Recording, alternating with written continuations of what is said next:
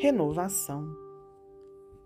Em nosso renascimento na Terra, entrelaçamo-nos como é justo, sob a influência de quantos se acompliciaram conosco na criminalidade ou na sombra, quase sempre erguidos à posição de inexoráveis credores de nossa vida, exigindo-nos pagamento ou reparação.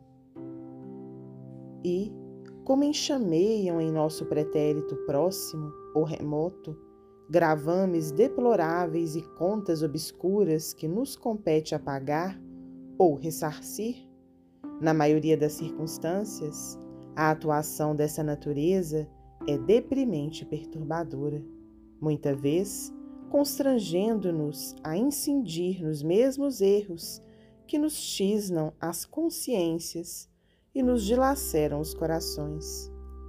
É por isso que, durante a viagem na esfera física, somos habitualmente assaltados por aflitivas surpresas do plano oculto, em qualquer idade e em toda situação. Há quem se veja enrodilhado nas suas malhas esfogueantes em plena juventude corpórea. Quem lhe conheça o sabor amargo no matrimônio, quem lhe experimente o impacto de angústia nas mais nobres tarefas do lar.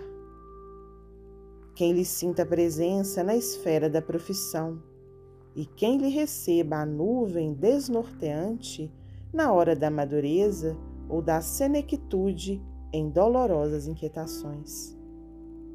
Para todos os problemas desse jaez, entretanto, é preciso reconhecer que só o bem puro e espontâneo é remédio justo e eficaz.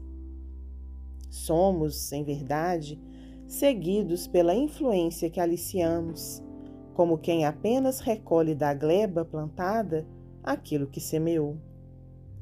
E, assim como apenas a lances de suor e trabalho digno, preservaremos a lavoura de nosso compromisso contra a era que lhe sufoca os rebentos, ou contra os vermes que lhe devoram as flores, somente ao preço de perdão e renúncia, amor e desinteresse, por vezes com o sacrifício de nossa própria felicidade, é que operaremos em nossos associados da sombra de ontem a necessária renovação para que a liberdade nos favoreça na reconquista da luz.